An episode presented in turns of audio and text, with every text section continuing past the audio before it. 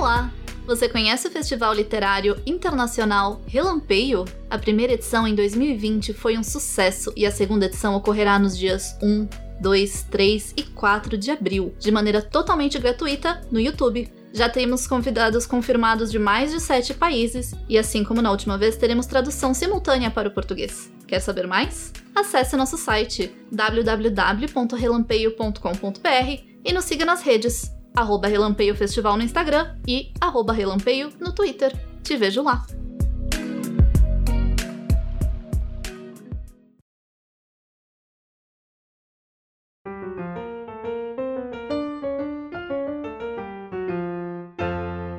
Bom dia, boa tarde, boa noite, queridos ouvintes. Aqui fala Ana Martino, editora da Dame Blanche, editora da Pretérita, revista de ficção histórica.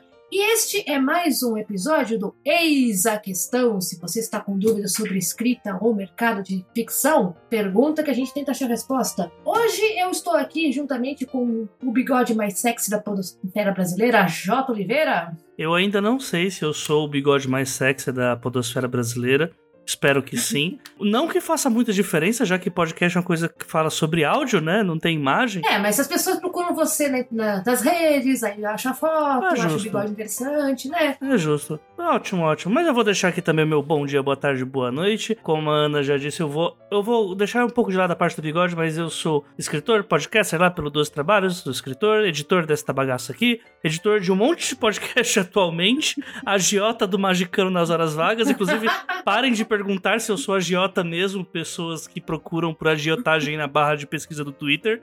É, é um péssimo lugar pra céu. perguntar isso. E hoje nós vamos aí pra um ex a questão improvisado, né, Ana? Exato, porque estamos sem o nosso segundo microfone, a Diana Passi. Não, segundo nesse microfone não, Ana. Segundo não. Hã? Não. Ok. Já tem dois aqui. Normalmente a gente tá fazendo três microfones, né? É, então tá certo. Até o terceiro microfone. É. Tô bem na fita hoje, hein? Desculpa.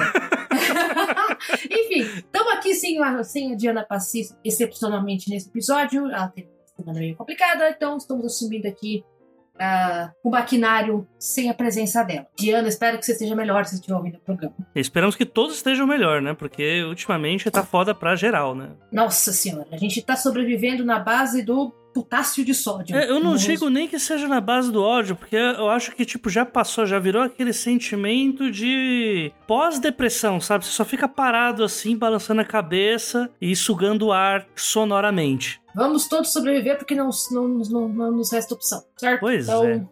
vamos pra frente. Mas e aí? E hoje? A gente vai falar do quê? Qual que é a questão de hoje? Ok, uma, uma questão que apareceu algumas vezes durante o anúncio de chamada da Dame Blanche e que é uma constante em grupos de escrita, em Telegram, em grupos de escrita e sites, etc. é vocês cobram para publicar? E isso nos leva a um segundo ponto. Você pagaria para ser publicado? Como funciona o esquema de publicação? E por que que é que eu estou particularmente brava com essa pergunta décima vez possível? De maneira... Se eu sinto uma posição bastante educada, porque minha, mãe me deu educação, minha mãe ouve o podcast. Oi, mãe, falando nisso. ah, por que que eu tô tão brava com essa pergunta?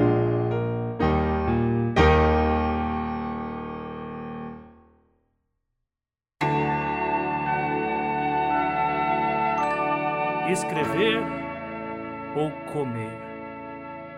Eis a questão.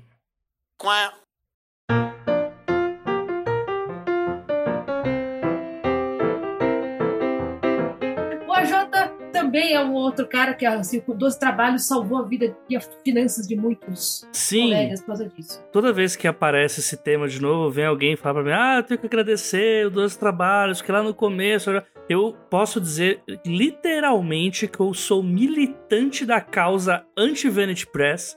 Acho que é bom a gente começar explicando sobre o que é Vanity Press, que, que ele serve na real, né? E como que a geração coach desvirtuou isso.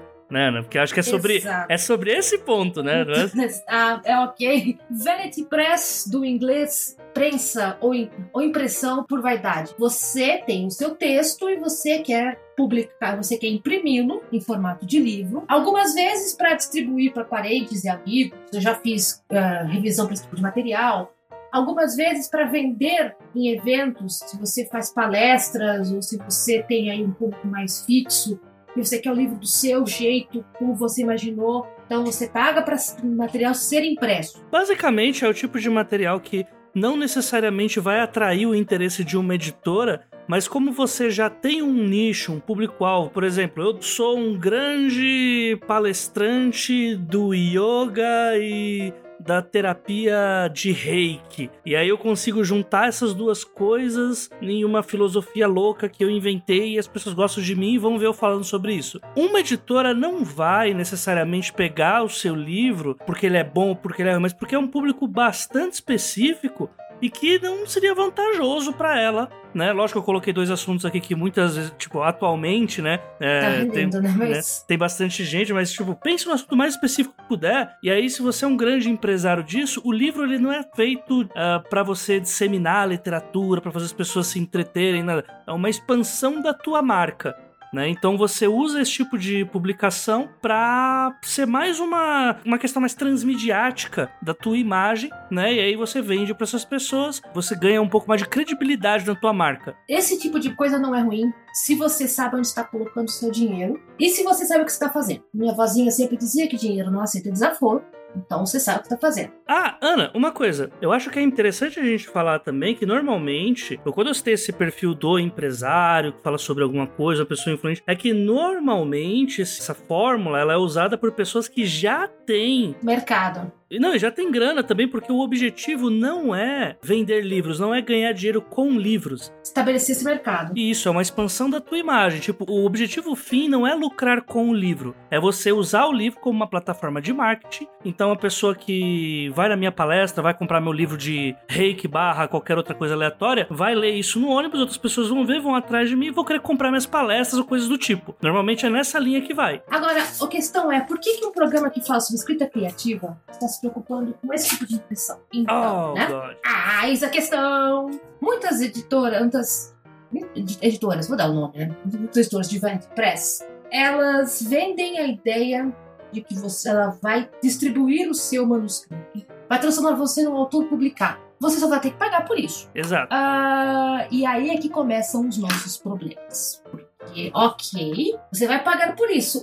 O pelo que que você está pagando? Basicamente, corta tudo que eu falei lá no começo, para que que serve. Isso vai ser tudo apagado e vai ser colocado um roteiro de acredite nos seus sonhos, beba água e tudo que eu quiser o cara lá de cima vai me dar. Esse é o único programa, provavelmente, que consegue citar Xuxa e Milton Ratum no mesmo, no mesmo amo isso, amo isso.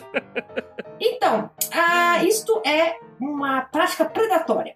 Ele vai atrás de você, ah, vai vender o caô de que você tem que ter o controle da sua, da sua produção, que você, né, tem que correr atrás dos seus sonhos tal, e que o único jeito de você conseguir fazer isso, de entrar no mercado, é botando grana pra, do seu bolso para imprimir o livro e vendê-lo e se tornar um sucesso. E aí é que entra por que, que as pessoas viram na Dame Blanche e perguntam quanto é que vocês cobram para publicar.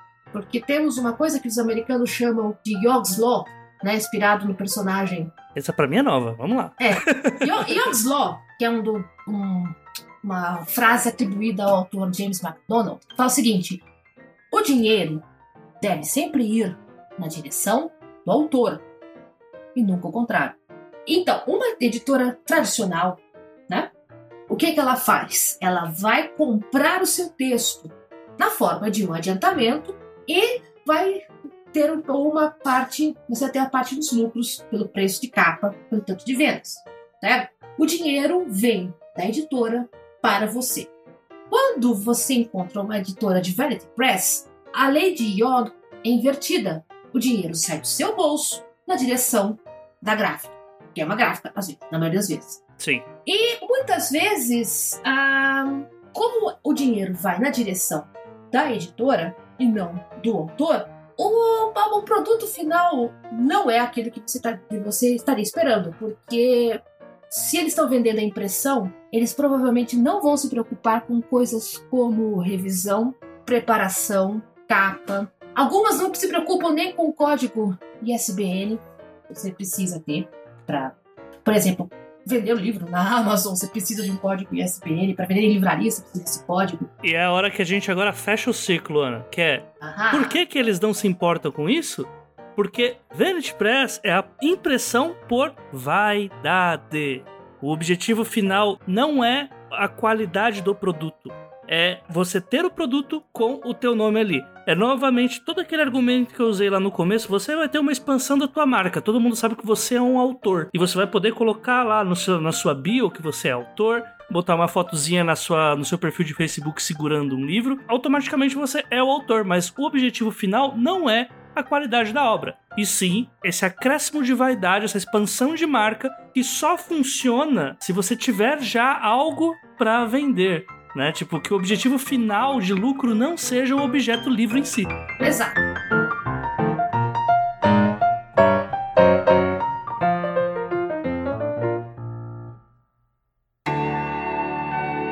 Como abrir uma editora se eu só tenho seis reais no bolso? Eis a questão. Quá.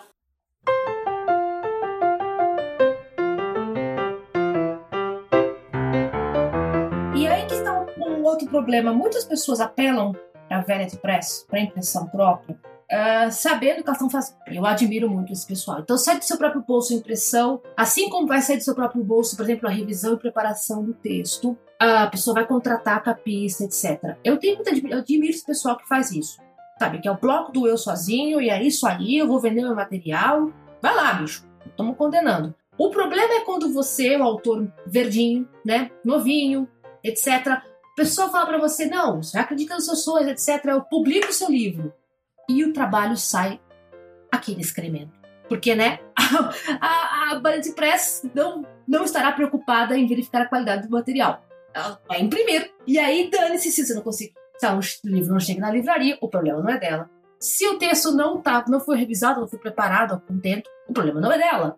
Se a capa ficou um horror, o problema continua não sendo dela. O problema é de quem? De quem pagou. É. E aí que está o problema. A ideia de que você só consegue publicar se você pagar acaba se espalhando. Você vê Exatamente. esses livros, esses livros por aí, esses livros mal preparados, mal revisados, mal impressos, e você fica com a cabeça de, pô, o mercado é um negócio rarefeito que, no qual eu só consigo entrar se eu tirar. E é o problema número dois: a quantidade de grana não é pouca. Temos aqui alguns colegas do, do grupo de Telegram dos 12 Trabalhos contando que são pacotes, oferecendo pacotes de 10 mil, 11 mil, 13 mil reais. Pô, meu, eu consigo pensar em muita coisa que eu consigo fazer com 13 mil reais além de imprimir livro. A mais famosa cobra 22 atualmente. 22 mil reais pra impressão de livro. Meu Deus. Dá pra fazer muita coisa com esse dinheiro. Não, e fora que assim, lógico, né? Eu já publico podcast há mais de 5 anos, tem muito conteúdo aqui já que fala sobre os problemas de Vanity Press, coisas que vão desde você ter mil quilos no seu apartamento desestruturando a, o alicerce da parada. Tipo, sim, tem gente que racha o piso com o peso de livro. Se cada livro pesa 500 gramas, você tem meia tonelada de livro, se você tiver meio, é, mil livros no seu, no seu apartamento, né? Então, é, logisticamente não é bom, mas isso vai até para outros pontos, que aí ah, eu acho que os mais graves são que isso ele faz um sistema de pirâmide Exato. é basicamente uma pirâmide que ela se retroalimenta, que muitas pessoas que é, caem na cilada da, da Vanity Press, né, das antologias pagas, ou até mesmo da, dessa ideia das editoras que cobram essa, essa escala maior ainda, de 10, 15, 20 mil, quem não desiste de escrever, porque é você entrar com o pé esquerdo no mercado, tenta também entrar nessa linha e falar, pô, então agora é hora de eu abater essa perda que eu tive. E aí começa a ser a pessoa que chama as outras para antologias, né? O gestor de antologias. Ah, é aí que nós temos um outro ponto de vista, né, do, do, do nosso texto predatório, as famosas antologias Exatamente. com 250 atores, autores, aquela bagunça. Que foi um caso que acho que dá pra gente falar essa parte, né? Que assim, o que incentivou a gente a falar sobre esse tema foi que essa semana a gente teve um caso desse com uma editora que aplicava o esquema de é, quem tivesse na newsletter apenas, ou seja, um público que já é fidelizado, ia ter a oportunidade de publicar contos numa antologia deles apenas pagando 100 reais, né? E aí aquela hora que você faz a conta, assim, tá, mas se forem hum, 20 autores S- já são dois mil reais. Quantos livros que vão ser impressos? Será que vai ser só digital? Será como que será que vai ser isso? Não, eu, eu fiquei tão indignada quando eu li isso. Falei, cara, como assim? Né? Não é das piores que eu já vi, viu? Mas. Não, né? não é, mas eu fiquei assim, meio cabreira, claro, né? Porque, de novo, dinheiro vai na direção do autor. Sempre. É, e antologia é um negócio complicado de fazer. Eu sei porque eu tô organizando uma, né? Ah, porque você tem que ver do que, quantas pessoas vai, qual, qual, se os textos estão parecidos, ah, se estão seguindo a temática, se tá funcionando. É, coleta, antologia e coletânea é um negócio muito delicado de fazer. Que é tipo negociar na ONU. Sim. Ah, não, quem é que vai na primeira? Quem é o texto que abre o, o, o livro? Vai ter ilustração? Não vai ter ilustração? E quando você entra no negócio deles pra pagar, você fica assim, bicho, tá, mas é que assim, quem pagar entra e, e, e- aí, né? Quem, com quem que eu tô fazendo companhia? Com quem que eu estou participando nesse negócio? Eu fico meio assim, Sim. né? E aí, como diz o saudoso Bezerra da Silva, né? Toda manhã nasce um, um esperto e um otário, né? Um malandro e um mané. E quando os dois se cruzam, sai negócio. E aí, essa, esse modelo de negócio é um eterno malandro procurando manés. Porque, assim, no fim, é uma editora que quer ganhar dinheiro por algum motivo às custas de pessoas que vão gastar e dar grana pra elas, né? Tipo, é como se ela já tivesse o lucro com antecedência, independente daquilo que elas vão entregar. E pra isso elas ficam prometendo mundos e fundos ou até mesmo só divulgação pra um, pra autores iniciantes que não têm ideia de como que funciona o mercado realmente, né? Então acaba sendo essa tática meio coach mesmo, né? De não contar o que realmente é e qual que é o público-alvo e quais são os objetivos desse tipo de publicação e muito menos contar que não é algo que vai se converter de volta, não vai ter um abatimento dessa grana, né? Das ciladas a gente vê muito, ah, a gente vai te pagar os direitos autorais em livros, você vai ter 20 livros e aí você pode vender eles a R$ 39,90 e aí você já vai ganhar muito mais do que um autor ganharia em DA normalmente. É uma grande mentira. Esse negócio de pagar o direito autoral com livro, ah, ele funciona muito, uma, co- uma prática comum em livros acadêmicos. Sei porque o meu marido é, publica é, livros acadêmicos, já vai fazer aí uns bons 15 anos, e o DA é livro. Só que ele vende para os alunos, ele vende nos eventos, ele distribui né, em É o palestras. mesmo modelo que a gente falou lá no Exato. começo. Para isso vale. Ah, e tem outra coisa, né? O, o livro acadêmico, ele bota você para frente. Ele, ele abre espaço para você fazer outras palestras, etc. Então, de- pagar DA em livro, beleza. O problema é, quando você é um autor iniciante, vão te pagar DA em livro. Pra quem que eu vou vender os caras dos 20 livros, meu? no meu caso, eu fico pensando, 20 livros, bicho, minha família tem 10 pessoas, tá? Mas não, todo mundo vai comprar livro. Não compro nem agora que é eletrônico, imagina comprar o impresso. Então, passa o ônus da editora, que é, que é fazer a publicidade e propaganda do seu livro, do material, pra você. A bomba é sua. Exatamente. E, e assim, Ana, vamos lá então, já que a gente já deu uma, uma palhinha já do. Lógico, tem, se a gente fosse parar pra falar, a gente ia ficar uma hora aqui falando sobre todos os problemas que tem, todas as ciladas que já encontrei. Eu já encontrei publicação de conto a cobrando a 400 reais por cabeça de editora picareta. Inclusive. Puta, 400 é dureza, Opa, que hein? inclusive a editora faliu e levou a grana dos autores embora e não entregou o conteúdo. Tem essa ainda. Né? Ah, Tem. yeah. Ideia de editora que falou que, ah, não, a gente vai publicar uma tiragem de mil livros, mas só entrega os 500 do autor, porque a nota fiscal fica com ela, não fica com o autor. Como é que prova que imprimiu os 500, os mil livros mesmo, né? Gente, uma dica aí que também tá rolando pela internet, né? Pelas redes sociais. Veja onde você tá se enfiando. Né? Exato, exato. Pergunta antes, quem ouviu falar dessa editora? Já ouviu? Já tem caso? Vocês já sabem como funciona o esquema? Tem, tem CNPJ? Tem como pra onde você reclamar? Já ouviu falar de quem publicou antes? Sabe, né? Ajuda, meia, meia hora de Google né? já resolve tua, metade dos teus problemas. E assim, eu sei, eu venci o concurso Whats 2018, né, no Wattpad, e naquela época a minha caixa de entrada da plataforma encheu de editora vindo querer me fazer oferta, oferta, né? Oferta de vem aqui pagar para sua publicação e tal. Cara, assim, você vê aquelas mensagens, você o, o ego bate, assim, bate, você fica, caramba, estão reconhecendo meu trabalho, mas não, isso não é reconhecimento. Tipo, é, a cilada é exatamente essa, é pegar você de guarda baixa e praticamente assim jogar na tua cara que você tem que pagar pra publicar. É um canto da sereia. Tipo, essa ideia de, não, nossa, que a gente vê muito futuro na tua história. Que a gente publica e tal, mas aí a gente precisa de um investimento em conjunto. Nunca fala que você vai pagar para isso, é um investimento em conjunto, conjunto, é você apostar em si mesmo. É um monte de argumento coach que eu acho que, assim, tem que ser muito frio nessa hora para não fazer nenhuma besteira, porque às vezes Inclusive, é, é algo até que a Letícia Zumaeta fala pra gente o tempo inteiro. Tem contratos desses que, além de você pagar, você ainda ficar preso à editora por cinco anos. Você não vai poder mais publicar aquela história por nenhum lugar por cinco anos, porque além de você ter pago, você ainda tá deixando o seu, o, os direitos de publicação para aquela editora. Outra coisa, né, cara? Verifique sempre o seu contrato. Sempre. Por favor, por favor, por favor, verifique o contrato. Se você não, tá, se você não sabe ler legalês, né, juridiquês, chama alguém que sabe. Exatamente. Porque pior, a pior parte é você vender o texto, a pior parte é você ficar com ele preso na editora e você não conseguir tirar depois.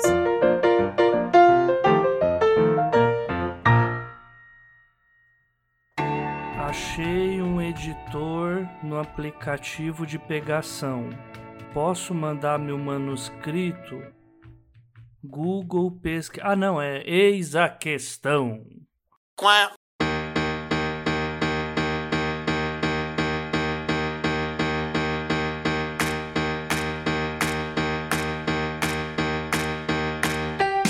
E Ana, como que a gente evita ir para essas roubadas? Como que seria interessante, pô, pro novo autor hoje, tô procurando editoras, o que que eu tenho que me atentar? De novo, pesquisa, pergunta, verifica com outras pessoas. Você já ouviu falar desse tal editor? Ah, já? Ah, tá. Eles pagam para publicar? O Thiago Lee e os amigos dele fizeram uma, uma planilha, depois dar um link, né, de antologias, editores que estão procurando texto Uh, e aí avisa, paga, não paga, como, como, é que funciona. É uma boa dica. Sim. Fique de olho sempre, por exemplo, em Twitters como os 12 trabalhos, né? Pessoal aí que trabalha com isso. Se a gente tá falando que o negócio é encrenca, é encrenca. Tipo, é cilada, Bino. É, não é porque a gente quer o dinheiro de vocês, né? até porque a gente não cobra. Né? Não, não, não, não, não, não, é, o caso, pessoal. A editora séria, de novo, editoras sérias seguem a lei de Young. O dinheiro vai na direção do autor. Exato. É, e o contrato, em geral, o contato, primeiro, não entra muito com esse papo de coach, né? Pelo menos aqui no DP, quando eu vou comprar um texto, eu falo: olha, pagamento de adiantamento é tanto, e você leva tantos por cento pelo preço né, de venda. Seu livro vai ser distribuído aqui, aqui, aqui, aqui. Um, uma editora séria, ela vai te dar essa, esse papo reto. Olha, o que eu posso pagar para você pelo trabalho é tanto, né? E vou, vou, o contrato é por tantos anos. Uh, os direitos de texto são seus. Um aviso né? Este é um aviso básico. O direito do texto é sempre do autor. A editora tem direito à, à, versão que ela publicou, mas os direitos autorais são, no final, são sempre do autor. Eu não posso ficar com o texto preso para sempre comigo. Uhum. Não existe contrato eterno. Os contratos duram dois anos, três anos, cinco anos a discutir com o seu editor. E tem que ter essa cláusula no teu, no teu contrato. Alguns têm direito de e-book também, né? Sim, alguns discutem direito de e-book, direito de audiobook à parte, um, certo? O cara da editora vai conversar com você sobre todas essas opções. Se ele esqueceu de mencionar alguma coisa, você tem direito de perguntar. Tá, como é que funciona para audiobook? Tá, o e-book também está incluso nisso? Tá, como é que funciona a distribuição de vocês? Né? Porque o problema não é tanto você imprimir o livro. O problema é você distribuir o livro. Como é que o livro chega né, em Santarém? Como é que chega em Boa Vista? Como é que chega no exterior? Além de todas essas dicas que a Ana deu e que foi brutalmente atrapalhada pelo panelaço da burguesia paulista. Acho que também vale você, você que é novo autor, tá escutando aqui o Dois Trabalhos, entender que existem hoje vários projetos que pagam os autores. E eu insisto sempre na revista Mafagafo lá da Jana, porque além dos contos e de noveletas que são é, propostos à submissão, tem editores individuais para cada autor.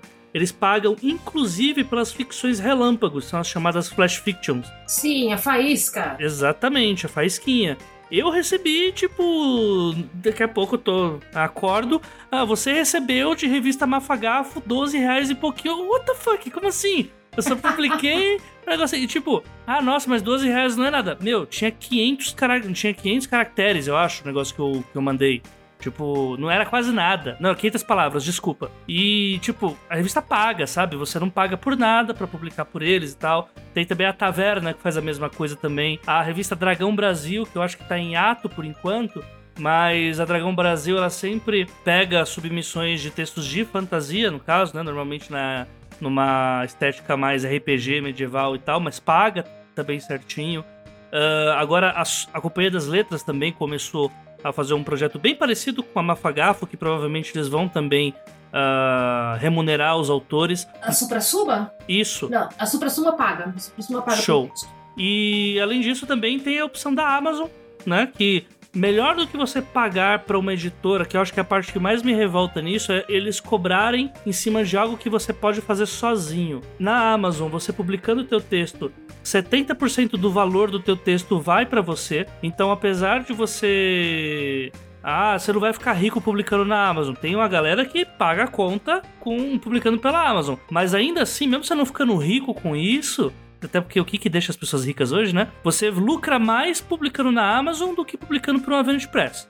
Exato. Ah, se você vai pagar para alguém, pague um revisor. Exato. Pague um preparador, pague um bom capista. A gente já falou sobre isso em outros episódios. Leitura sensível. Se botar, é, se você não tem que botar é, leitor sensível, se necessário, se você vai botar dinheiro, dinheiro do seu bolso nisso, investe na, na qualidade do seu texto. Isso. E principalmente é porque esse tipo de investimento ele é um investimento em si mesmo, literalmente, porque as dicas que um leitor crítico pode te dar, uma leitura de sensibilidade, é algo que vai ficar para você para sempre, aquilo vai modificar você como autor e não apenas um pedaço de livro que, né, tipo, depois daquele livro você vai partir pro próximo. As dicas Exato. de um bom feedback, elas ficam com você para sempre e a tendência é que as próximas histórias que você escrever sejam melhores do que as antigas. Exato, eu agradeço muito ao às revisoras e aos preparadores que mantiveram os meus textos antigos, porque eu aprendi muito com eles. E, de novo, gente, né, o foco é, como diria Ana Cristina Rodrigues, uma pessoa que eu admiro,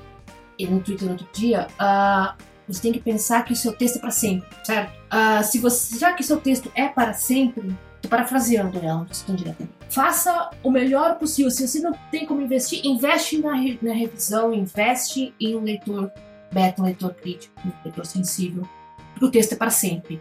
Você pode mudar a capa, você pode mudar, você pode publicar do tradicional, pode publicar independente, você pode fazer versão folhetim, como você quiser. O método de distribuição do texto pode mudar 100 vezes, mas o texto é porque as pessoas vão prestar atenção no final das contas. Então, dedique-se a deixar o seu texto legal. E não caia na, na, ideia de que, ah, não, você precisa acreditar nos seus sonhos. Sim, você precisa, mas você não precisa pagar 13 mil reais ou 22 mil reais por isso. Sério. Exatamente. E acho que uma última dica que uh, a gente tá colocando aqui, que a gente já citou, né? E como esse podcast é também uma parceria com a editora Dan Blanche, né? Estamos com o edital aberto. Né? Exato, tem o portal de teletransporte de manuscritos está aberto até dia 9 do 4 cheque as nossas redes sociais para dar uma olhada. Quero as 10 primeiras páginas e um pitch, resumo da ópera, em até 100 palavras, para saber do que você está brincando. Uh, lembrando, a Dani Blanche publica fantasia, ficção científica e horror, 10 mil a 40 mil palavras. E por favor, eu quero o seu texto completo. No começo eu vou querer suas 10 páginas. Se eu curtir, eu quero ler todo. Então, manda, uh, estamos nas redes sociais, né? Para mandar o material até 9 de abril. Então, por favor, quero vamos nos ver este ano, certo? Faço questão de ver vocês. Bom, e se mencionar no texto que você ouviu de dos trabalhos, talvez eu leia com um pouco mais de atenção. Tô brincando! Eita! Tô brincando! Dan Blanche, ela não promete que você vai ser um best-seller, não promete que você vai ganhar mundos e fundos, nem que você vai ser publicado no Brasil e na Europa, igual essas editoras picaretas, mas a editora Dan Blanche promete que te paga o que já é Sim. muito melhor. Olha, paga, pagamos o autor, certo? Pagamos adiantamento, pagamos o percentagem de venda, o capista por nossa conta, inscrição em concursos e eventos é por nossa conta, mas fichamento na Câmara Brasileira do Livro sai do nosso bolso, não do seu, certo?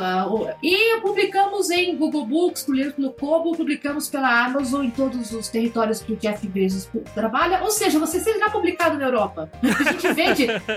eu, eu já vendi muito muito livro pra Amazon Britânica, porque tem muito brasileiro morando lá. Olha aí, ó. Né? Tive, acho, inclusive, fui elogiada por uma, por uma leitora que agradeceu porque o Kindle dela não pegava a Amazon brasileira, ela queria ler Lobo de Rua, mas a Amazon canadense vendia. Então, distribui você em vários territórios. É só vantagem. E demais é gente fina, elegante, nada discreta, né? Veja o nosso catálogo, nós temos de tudo, até dia 9 de abril. Então, venha, venha, vamos nos ver, vamos nos, vamos nos conhecer.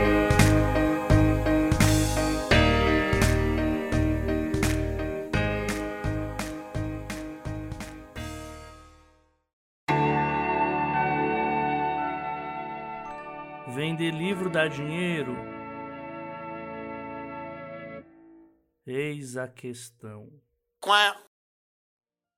Bem, como a gente não tá com a Diana aqui, a gente acabou improvisando, né, um acontecimento da semana, pegamos uma pauta quente, pois a questão, né, Ana? Eu acho que é justo é, uma coisa que a gente tava, que a gente falou no começo, que a gente vai fazer agora, vai grudar com esse fio, é que Opa. tudo isso que a gente falou aqui, isso afeta no mercado em geral, principalmente nas pessoas que fazem revisão, nas pessoas que fazem leitura crítica, nas pessoas que fazem preparação de texto em geral. Isso afeta as pessoas que trabalham com isso o tempo todo. E aí, pô, então quer dizer que vocês não ganham dinheiro só com direitos autorais, trabalhando com escrita? Isso é uma dúvida que muitas pessoas têm. Então, não, não, nós não ganhamos dinheiro só com isso. Então, como a gente deixou uma coisa improvisada com menos tempo aqui, a gente vai deixar logo após eh, esse episódio, grudadinho já, o nosso primeiro episódio do Diário de Escrita, em que eu, a Ana e a Diana é, estávamos né, falando sobre como que é a nossa vida aí, é, o nosso cotidiano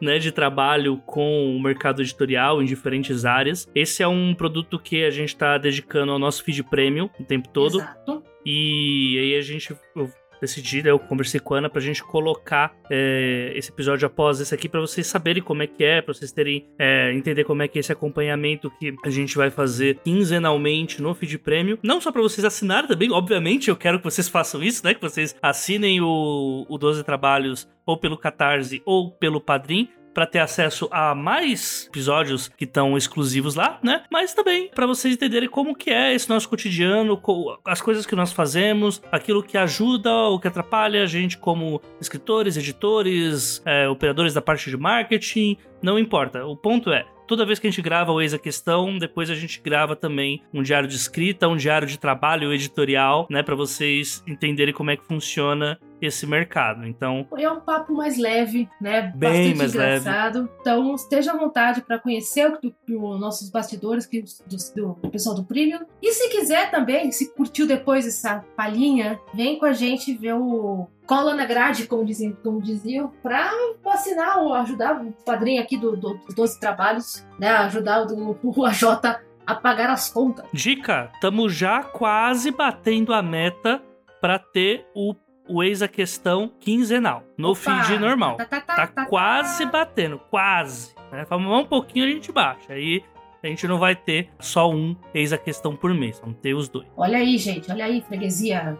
É a oportunidade de ouro, gente. A Jota, vamos fechar aqui antes que as panelas voltem. Vamos, vamos, medo, porque vamos. o susto aí foi, né? Nossa, Pan Pânico em perdizes. Pânico dos perdizes. Bom, eu nunca sei se é Pompeu ou se é Perdizes aqui, depende de, de quem do que, que sai de mais encrenca. É, eu não sei também, mas. Ah, também depende do PTU, do correio, para cada um lugar. Enfim, a Jota, a gente te acha por onde mesmo? Twitter, arroba AJOTA underline Oliveira, ou senão vocês podem me encontrar fazendo edições de um monte de podcast aí. Eu sou um dos editores da equipe do Mundo Freak Confidencial. Sou editor agora do Pavio Curto, lá do pessoal do Curta Ficção. Sou editor de alguns podcasts que vão sair ainda e que não. Bem, estão, é o famoso Vem Aí, né? Eu sou Vem editor aí. do 12 Trabalhos do Escritor, que tá nesse mesmo feed aqui. trabalho com leitura crítica, preparação de texto, consultoria também, para analisar plots de livro, para analisar o que tá funcionando, o que não tá funcionando, potência de personagens, tudo isso. E eu também acho que vale colocar aqui também que eu tô com minha oficina no Feed Premium aqui, então se vocês quiserem entender como que é o meu processo criativo, é só vocês contribuírem lá no catarse.me barra 12 trabalhos, que aí assim que vocês, é, assim que chegar a atualização de vocês, eu mando a senha, porque esta oficina está online, está é, disponível até a primeira semana de abril. Então, deixo aqui para vocês e, e é isso, é lá que vocês me encontram. Gente, do meu lado, o agregador é anamartino.com, Ana com dois N's. Lá tá o meu Twitter, tá o Instagram, tá a newsletter. Teremos novidades na newsletter em breve, fechando o projeto. Olha aí. Outro vem aí, gigante. A Dami Blanche você encontra no Twitter como arroba editdamiblanche e editora Dami Blanche por extenso no Instagram. Ah, de novo, chamada de textos, Estamos aí disponíveis até dia 9 do 4, formulário de envio. Só pelo formulário, não manda por e-mail, não manda por DM, não me procura no Twitter pessoal para mandar texto, pelo formulário até dia 9 do 4. E eu tô aí, né, além disso tudo com a arroba Leia Pretérita em todas as redes sociais. Procure uma história de amor, uma história de aventura em algum lugar do passado. Tua primeira edição já foi pro ar. Seis textos, muito gente, muito gente boa de autores muito legais, com aventuras que se passam desde o terremoto em Lisboa, em 1700 e pouco, até uma grande aventura com uma galinha e Dom João VI. Não percam esse texto, ele é muito legal. vale a pena, tem receita, tem artigos, tem tudo. Baixem e comentem por aí. E no mais, como sempre, né? Se você tem sugestões, dúvidas, questões, onde é que foi para a Diana, porque a gente não falou do Milton Ratum, todo aquele esquema, é pelo e-mail. os 12 trabalhos arroba gmail.com, lembrando sempre 12 é numeral. E sempre fica aqui, se a dúvida bateu, eis uma questão. E acabou. Jesus. E agora vamos lá pro episódio, pro e Clube de Inscritos. Pro... É isso aí, vamos lá. vamos sem lá, panela, tá sem panela. Sem panela, sem panela. Pronto, aí agora a gente pausa. O que é isso? Entrou a trilha sonora.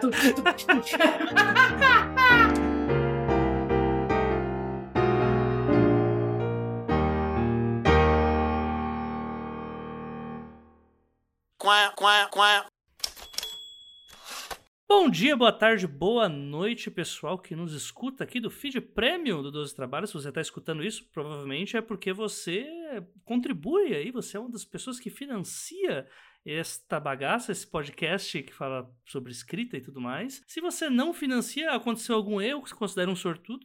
Espero que não tenha acontecido, que o sistema vai ter falhado e eu tô ficando triste falando sobre isso. É, o ponto é, a gente vai fazer agora, a partir de agora, esse é o primeiro episódio. Sempre que a gente estiver gravando, a gente vai falar sobre como foi a nossa semana ou a nossa quinzena relacionada a atividades do mercado editorial, seja escrita, seja revisão, seja uh, trabalho, enfim. A gente vai falar sobre nossos planos secretos, ou, bem, tá, não tanto assim, mas a gente vai falar sobre partes do nosso trabalho que pode ajudar vocês, que vira e mexe, uh, surge um insight em cima do que a gente está fazendo e que não dá um episódio, mas são dicas legais de coisas que a gente está trabalhando e tudo mais. E para isso a gente está aqui com as pessoas do podcast Eis a Questão, né, que é o nosso um podcast, o Rebrand do antigo Pergunte às Damas. Então se apresenta aí, Ana. Olá, olá todo mundo que está ouvindo o Feed Premium. Aqui é Ana Martino, editora da Dame Blanche editora, uma das editoras da revista Pretérita Ficção Histórica, autora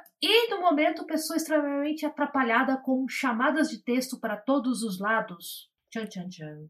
Se você, se você está ouvindo esse programa, provavelmente você já deve estar sabendo que a DB está com lançamento. Né? Nada é tão romântico quanto o fim do mundo. Ah, e isso eu estou até o pescoço na divulgação do lançamento e nos últimos detalhes, enquanto eu escrevo e enquanto eu lido com um marido e um filho que voltaram às aulas, um com o professor e o outro com o aluno. Olha aí. Ó. Socorro! em outras palavras, socorro! Diana? Eu esqueci que eu ia ter que me apresentar de novo, mas tudo bem. eu sou a novata aqui, tudo bem. Eu sou Diana Passi, eu sou editora, consultora de marketing, gerente do Bom Senso e trabalho em vários festivais por aí como curadora e organizadora. É, atualmente eu trabalho com várias coisas diferentes, até comecei a pensar o que eu fiz na última quinzena que eu poderia comentar com você. Se você sobreviveu, fez bolo, fez pilates, entrou no grupo de yoga, tava. Eu aprimorei a minha habilidade em fazer pipocas nas últimas semanas, mas é, além disso que eu fiz, eu tô nessa semana eu tava trabalhando na porque eu trabalho para divulgação do The Witcher, os livros de The Witcher, que tem a série com Henry Cavill e tudo mais. É, e em breve vai ser lançado o terceiro audiobook brasileiro do The Witcher aqui no Brasil. Vai ser no final de fevereiro, se não me engano. Então, essa semana eu estava trabalhando na campanha de divulgação desse audiobook. É, e além disso, eu também estava pesquisando por um outro motivo, porque é isso, eu trabalho com coisas muito diferentes. Eu estava pesquisando sobre filantropia, é, instituições, tipo, é, não, sem fins lucrativos. E eu assisti uma palestra muito legal essa semana, que era sobre como a gente pensa errado, sobre filantropia e sobre doações, que seria interessante a gente pensar nessas entidades como um investimento que a gente faz. Tipo, não só o dinheiro tem que ir direto para aquela causa, sabe? Tipo, você dá o dinheiro para a instituição, para a instituição com, começar a crescer para ela poder ajudar cada vez mais gente. Então, tipo, tirar aquela ideia de que quem faz aquele trabalho tem que aceitar ganhar quase nada e que as entidades não podem tipo fazer divulgação do trabalho dela para tentar angariar mais fundos. Então, tentar retrabalhar o modo como a gente pensa as doações e e um conceito que eu achei interessante que ele que o palestrante fala era sobre o conceito de moonshot, que é a questão de você ter tipo uma meta ambiciosa, porque você criar essa meta ambiciosa para você vai fazer, vai criar as portas para uma conversa sobre o que você precisa fazer para chegar até essa meta. Que se você estiver só perdido nas coisas do seu dia a dia, é, você nunca vai chegar naquela meta. Mas a partir do momento que você fala, tipo, eu quero fazer tal coisa neste prazo, tipo, até esse dia, até esse ano, você começa a pensar, tipo, ah, então o que eu preciso fazer para chegar até lá? E aí você começa a então resolver cada um dos problemas para você ir aos poucos avançando e com sorte chegar até lá. Então isso foi uma coisa interessante que eu aprendi essa semana. Poxa, olha aí, olha aí cara. Eu ia perguntar por que, que você está fazendo estudando sobre filantropia, mas você me conta depois, assim, por conta do Sim. que eu achei. Gente, eu. Peraí, eu... peraí, só uma coisa, só para não, não perder o fio. Diana, é, assim, qual a diferença de divulgar um livro com série na Netflix e uma para um livro normal aí que tá chegando de fora? É, agora eu fiquei curiosa, né? Porque o The Witcher, você pensa que a venda vai ser fácil. Né? É fácil? É, qual a tentação de São. colocar Henry Cavill sem camisa na capa do livro? Tá vendo? a Jô tá fazendo as perguntas realmente Olha, necessárias. Na capa do livro eu acho que não daria muito certo. Mas nos posts da internet sempre traz muitos likes se você colocar Henry Cavill sem camisa. Tá? Esse é o ponto de venda, né, cara? Esse é o que vende.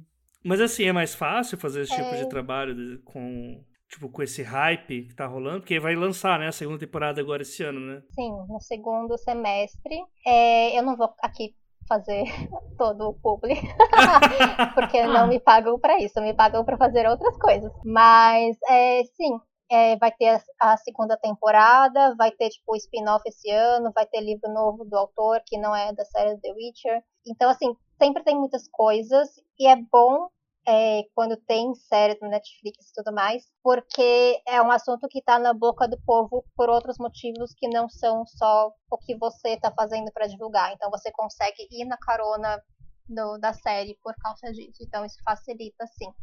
É, porque o tipo de marketing que eu prefiro fazer, pelo menos, é um marketing de, de longo prazo. Então você tem que estar tá sempre tipo batendo em cima da tecla daquele livro, daquela série, do que for. Então, ajuda muito que sempre tenha, tipo, ah, uma novidade, tipo, ah, escalaram o protagonista do spin-off, tipo, saiu aqui o trailer da próxima temporada. Então, você conseguir ter sempre material novo para você fazer a conexão de volta para os livros que você está tentando vender, ajuda, sim. É bem diferente. Gente, é sempre bom, né, cara? E tem o Henry Cavill também não, não, não é de todo ruim, né? É, pelo, menos, pelo menos a figura dele chama muita atenção. Cara, eu ia perguntar o que, que vocês estão lendo ou assistindo de diferente aí nessa, nessa quinzena, eu sobrevivi à leitura da bio, de uma biografia do George Washington.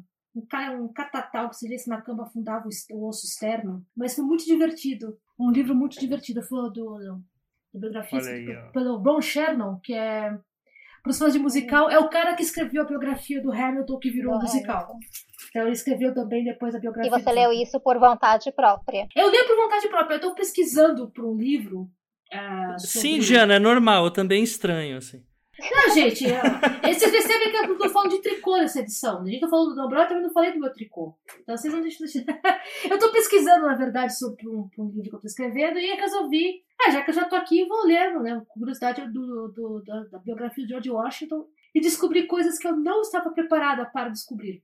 Como, por exemplo, ele tinha uma relação horrível com a mãe dele. Porque o país inteiro achava ele um herói e a mãe dele foi perguntando assim: quando é que você volta para casa porque você cuida da fazenda? Eu pensando, gente. Nem não, George Washington conseguia agradar a mãe. Nem o George Washington, se o George Washington, que é fundo pai dos Estados Unidos, conseguiu agradar a mãe dele, quais são as minhas chances com a dona Maria do Carmo? eu me senti um pouco melhor com isso, tenho que dizer para vocês. Eu acho que é bom ter essa perspectiva. Gente, eu, eu adoro saber assim, o backstage da vida dos, dos líderes mundiais. Sempre tem alguma coisa assim que pode virar história depois. Eu definitivamente vou escrever alguma coisa eu, eu concordo com a Diana. Eu prefiro esse tipo de perspectiva do que a, do, a dos lendários e tal. Ah, com tantos anos fez isso e você com 30 não fez nada. Ah, é um ótimo. Eu gosto de exemplos negativos. É isso. Olha, gente, o melhor exemplo negativo que eu consigo pensar é o Napoleão Bonaparte que não conseguia dar conta das irmãs dele. Que eram bando. Oi? É! Bonaparte é o filho do meio. Napoleão Bonaparte é o filho do meio de uma família grande. E as irmãs dele eram o que as nossas avós chamavam de espoletas. Né? As mãos delas mandavam dos maridos, elas né, faziam, faziam o que queriam. E o, o Bonaparte, tão furioso que ele não conseguia botar ordem na casa, quando ele inventou o Código Napoleão, que é o Código Civil, ele tirou metade das, das liberdades das mulheres para divórcio, etc., que é para ver se as irmãs deles paravam quietas. Gente do céu! é tudo complexo, gente. No fundo, todos os líderes mundiais têm complexos.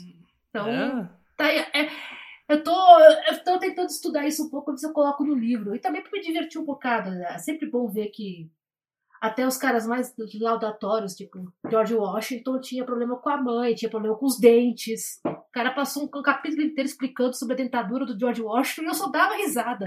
Ah, ninguém tinha dentes bons naquela época. Não, você imagina ter que fazer o um discurso para o Congresso e com medo de abrir a boca porque senão pulava para fora a dentadura. Ele conta isso no livro. Meu que Deus. o George o, medo do George Washington não era gaguejar, não era falar besteira, era abrir a boca e cair os dentes. Eu nunca mais eu consegui olhar para nota de dólar depois dessa. Falei, é, deve ser muito difícil saber que qualquer gesto fora do normal seu entrará para a história, né? Exato! é, é, muita pressão, cara. Então, é, é divertido. Você, os pontos de vista esquisitos que você descobre quando você vê biografias, cara. E tô precisando de, de assistir alguma coisa engraçada depois disso. Alguém me recomenda alguma coisa engraçada? Não sei, eu, tô, eu comecei a assistir Unturned, Unturned, né? É esse o nome? Untamed. É, é isso. Os do, chi, o do chinês. Os gays chineses, chineses voando em espadas. Eu tô influenciado por Sol Coelho, Coelho, e por Thaisa Reis né?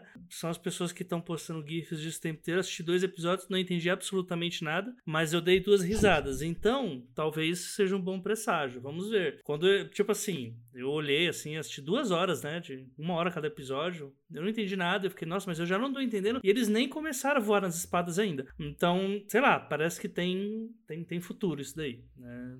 Se me tirou risadas, tá bom. Agora, de trabalhos, o que eu fiz essa semana, que eu acho que dá para ressaltar aqui, é respondi um dos e-mails mais loucos da minha vida e não tive resposta depois. Tipo, fiquei de sexta a segunda trocando e-mails com a. Desculpa. De quarta a sexta trocando e-mails com a pessoa fazendo orçamento para um podcast. É, a pessoa deixou de me responder na sexta. Falei, ok, acontece, né? Aí, segunda-feira eu acordo, já sabendo que não ia rolar, né? E aí tem nove e-mails seguidos da pessoa, tipo 7h55, 8 horas, 8 h 5, 8 h 10, 8 h 20. É tipo assim: ah, não, eu quero sim, quero fazer. Responde agora, por favor. Estou com muita pressa. Vai. Meu vai, vai. Deus do céu, a Jota. Quem me conhece sabe que assim, eu durmo às 7 da manhã. Então eu fui acordar às 4. O último e-mail era AF, desisto. Aí eu fiquei assim, oi. Espera um minutinho. Gente, tem nove e-mails na minha casa da mesma pessoa.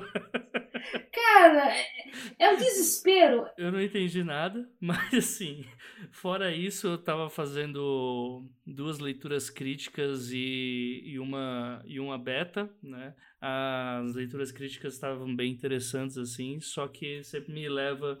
Uma não tanto, porque, tipo, tinha problemas de. Sabe, assim, pensa num manuscrito de 100 mil palavras que não tem conflito em nenhuma cena, assim. Oh, Deus. É, então, assim, foi, foi embaçado, assim, não foi... Tipo, a história era boa, sabe? Não tinha conflito nenhum, e aí, ah, tipo, só ficava a história rodando, assim, e o personagem ia sendo guiado pela, pela história, sabe? Ele não tomava escolha de nada, ele não fazia nada. Tipo, falei, putz, eu acho embora, que isso vai ser embora, um feedback chato de dar. Embora eu seja a favor de algumas vezes de personagem sem agência, né? Sem ação, uh, às vezes, não no livro inteiro é, imagino que deve ser muito difícil para ter que pra ler 100 mil palavras e você ficar ok. E aí o que acontece? Não, é, e assim, tipo, ah! a 100 mil não é difícil, o problema são as primeiras 10 mil que você fica, tá, meu Deus, e agora? Para onde vai? Mas pior que isso é um erro muito comum, né, tipo, de escritor iniciante, tipo, você vê que é a história que tá levando o personagem. Só, tipo, a história está acontecendo para o personagem. O personagem, na verdade, não tá fazendo nada. É, bem, é, é meio complicado. Eu sou acusada de escrever esse tipo de coisa, eu confesso, mas é meio chato de você tentar ler e ter que explicar depois, ok, cara, como, por que você não gostou, então? E eu aconselho a todo mundo que tá que trabalha com, com leitura crítica e tal, pegar esse tipo de coisa, assiste Unturned... É, Untamed. Untamed. Untamed. Enfim, é isso. O, é... chinês que voa nas espadas, gente. Isso, gays chineses voando nas espadas. É um ótimo. É, vende muito mais do que o nome original, né? Sinceramente. Assim, gosto, né? E eu acho que ajudou, porque eu não. Eu não aquela confusão eu gostava, assim. Eu dei umas duas risadas porque, assim, eu via a minha própria vida, assim, né? Enquanto trabalhava. Então eu indico Untamed, né? Gays chineses nas espadas, uh, ah, para quem tá passando por esses casos aí. É, eu tô. A, só o Coelho também está me influenciando, mas eu ainda não assisti. Então eu vou assistir para ver se eu, se eu entendo os GIFs que aparecem na minha timeline aqui a cada cinco minutos. Né? Uh, eu, tenho, eu tenho um pequeno problema, eu sou, eu sou atrasilda em relação às séries. Quando, uh, geralmente quando eu tô assistindo o rap já passou faz muito tempo. E nem é de propósito, é só porque eu não pego mesmo o, o trem, né? Me distrai. E só agora que eu tô vendo Mandalorian. Ah, tá bom, eu não comecei né? ainda. Tá tudo bem. Só, só agora que eu, que eu peguei o hype, eu vi a primeira temporada, eu tô assim, ai, agora eu entendi por que vocês estavam todos falando do Baby Yoda. Ai, que fofo! eu... eu me contentei, contentei só com os GIFs na timeline mesmo. Não, gente, os GIFs eu tô. Eu, eu acompanho muita série de televisão pelos GIFs. Eu peguei. Eu peguei Game of Thrones inteiro só dos GIFs. É verdade. Diana, é, é... você, tá, você tá vendo Untamed também? Não, não tô. Eu, tipo, é, eu tenho visto muita pouca série, filme, principalmente agora na quarentena, porque eu fico com a vista cansada, tipo, começa a me doer o olho. Tipo, eu já passo o dia inteiro sentada na frente desse computador, então no final do dia eu prefiro desligar ele e fazer outra coisa. Eu tenho assistido bem pouca coisa. O que eu tô assistindo agora, na verdade, são os episódios que me faltam de Star Trek Discovery. Opa! Que eu tava amando, mas eu fiquei atrasada nos episódios só por causa disso, porque eu não estava conseguindo assistir séries. Então agora eu estou aos poucos ficando em dia e essa temporada mais recente é ótima, recomendo muito. Temos uma tracker na audiência, na plateia também, ou? Eu não acredito. Nos dois faz sozinha! É. Eu não sou uma grande conhecedora, mas eu Se você assiste, eu tô feliz. Tá ótimo, sim. Não, não, gente, é, é uma coisa assim, alguém tá assistindo além de mim. É. Tá vendo que saudável, gente? A pessoa falou que gostava de Star Trek, ninguém perguntou qual é a cor da cueca do alienígena X. É assim que tem que ser. Tá vendo? Ah, não, gente, já passei da fase de ficar ficando cuspa a distância, não funciona não. Por favor, curta o que você curta. Eu tenho. Eu tô cercado de pessoas que estão curtindo a série Bridgerton para todos os uhum. lados. Eu só tô acompanhando os GIFs, tô achando lindo. Vocês estão gostando, beleza. Mas a série é muito divertida, vale a pena. É, é, deve ser maravilhosa, mas é que eu não. Eu sou atrasil também, gente. Eu vou pegar daqui a três meses. Quando você for assistir, você vai se divertir, isso que é importante. Exato, não tô com. Não é, não é, não é lição de casa. Eu, uma vez eu li uma, uma entrevista do Guilherme Del Toro que ele falava que ele abandonava livros, abandonava videogames que ele não estava gostando porque ele não era obrigado a fazer lição de casa. Né? Se uhum. não gostava, não completava. Então eu tô assim, ah, legal. Daqui a pouco eu chego lá, gente. Devagarinho sempre. É, eu peguei o hype do Mandalorian agora, tô achando o máximo. Então, olha, não. Eu quase não tava vendo séries, tipo, eu tava só trabalhando e lendo. E aí, até alguma é uma coisa que a gente falou no episódio, né? Que a Diana falou do pessoal que fala que marketing não vende. O que me fez voltar a assistir uma série foi exatamente o marketing de Sol Coelho, né? Que se, se Bridgerton. A Bri, ai, caraca, hoje tá difícil, hein? Bridgerton! Hoje, hoje tá difícil. Bridgerton.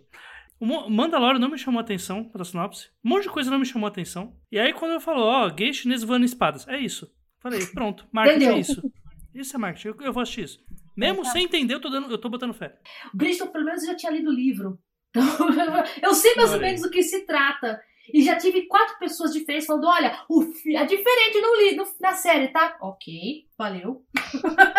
não sei se é bom ou se é ruim. Quando chegar lá, eu assisto, não tem problema não. Bom, além de séries, eu tenho um livro para recomendar também, um livro que eu li nos últimos dias e que eu não consegui nem mostrar nas redes sociais, tipo, antes de terminar de ler, porque ele chegou, eu já comecei a ler, eu não consegui parar de ler e aí, tipo, já acabei. É, que se chama Velhos Demais para Morrer, do Vinícius Neves Mariano. Hum. É, é um livro que saiu no finalzinho do ano pela editora Malê, foi o ganhador do concurso de melhor romance da editora Malê. É, e é uma história distópica que eu achei a proposta muito legal, que é Imagina se todo esse povo liberal que tem aí, mundo afora, realmente vencesse nessa grande campanha que está cada vez mais óbvia de que a não ser que você esteja na fase da tua vida em que você esteja trabalhando e produzindo para o mercado, você não tem utilidade. Então, tipo, se você é uma pessoa aposentada que não está mais trabalhando, você é inútil para o mundo e você é um peso morto, basicamente, sabe?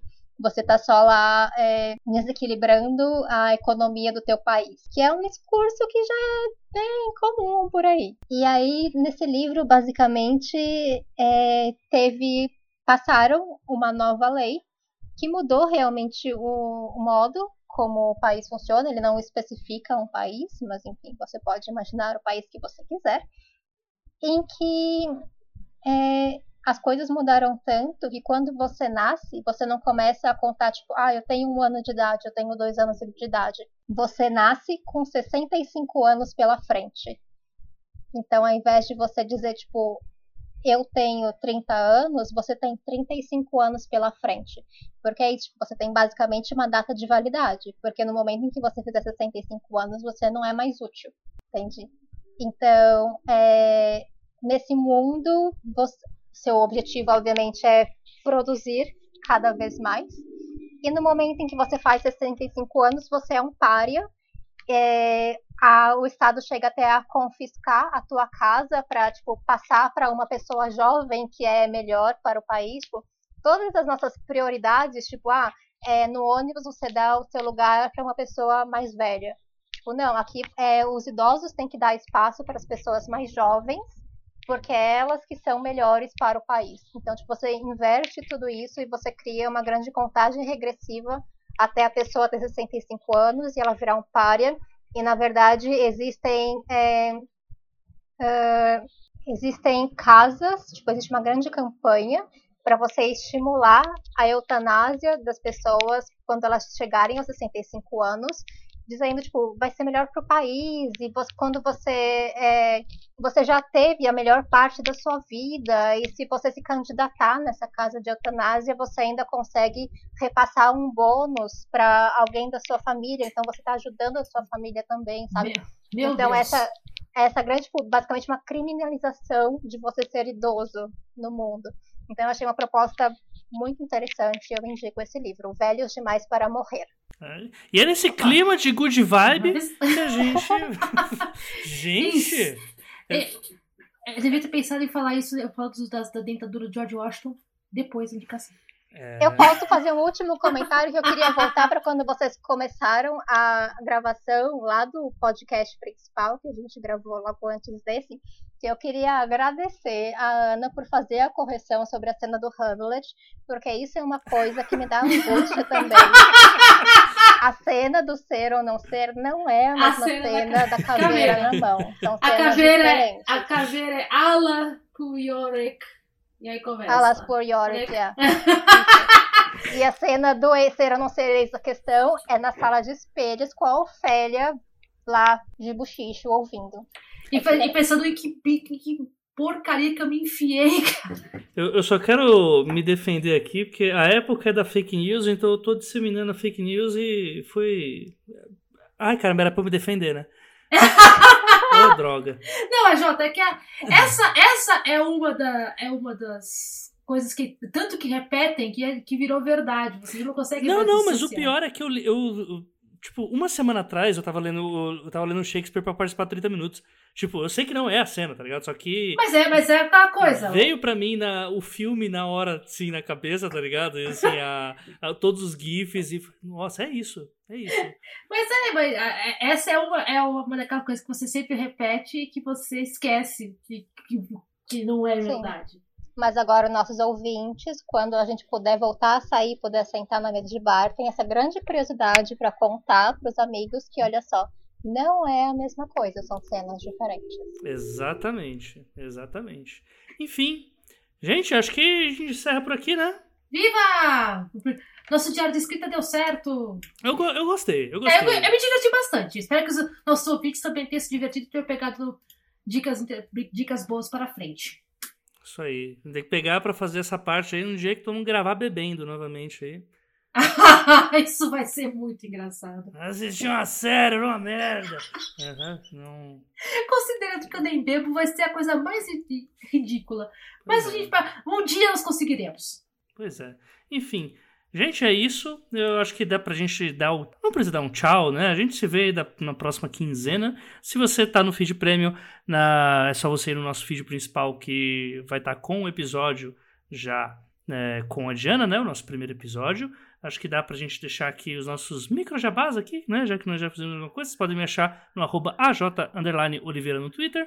E vocês podem falar comigo. É, conseguir serviços editoriais, leitura crítica, leitura sensível, ou se não, para qualquer outro tipo de assunto relacionado à edição de podcast no os dois trabalhos arroba audioco, desculpa os dois trabalhos arroba gmail.com.br Diana, onde a gente te acha nesse mundo virtual? Bom, eu estarei aqui por mais algumas semanas. Eu vou fazer então seis episódios com vocês, mas se você estiver ouvindo este episódio depois de abril de 2021, você consegue me achar no Twitter. É só procurar Diana Passi, você pode me adicionar lá. E eu também tenho o Curious Cat, caso você queira mandar perguntas. E aí, quanto a mim, vocês me encontram, gente, no anamartino.com, Ana com dois N's. Lá tá o link para todas as redes. Tô no Twitter, tô no Instagram, tô com a newsletter ainda funcionando. E também com arroba Leia Pretérita, revista Pretérita Ficção Histórica, que vai ter a primeira edição agora em fevereiro. Temos contos muito legais esperando por você em algum lugar do passado. E é isso que a gente encerra aqui o nosso extra do Eis a Questão. E agora com a caveirinha, né? É isso aí, agora com a caveirinha. Com a caveirinha. Não é... não é a cena correta, mas tudo bem. Agora, eis a questão. Entra a caveirinha. Eu sou contra isso. Com caveirinha. Ah, então vamos pra outra caveirinha. Eis a questão, seu madruga na frente do espelho, caveirinha. É isso. Fechado. Que já serve. Né? Eu, eu gosto de Chaves. Enfim, é um ponto fraco meu aí. Ah, tudo é bem. E aí, como esse é o diário de escrita, né? No final eu coloco o áudio do Cabral, né? Fábio Cabral. Vai escrever, né? Tipo... Vão escrever, gente. O mundo, vai, o, mundo, o mundo precisa da sua história. Ou editar também, né? Nunca sabe. Nunca se sabe. Mas vá, vá, vamos lá. Todos os filmes e fortes, o mundo precisa de histórias.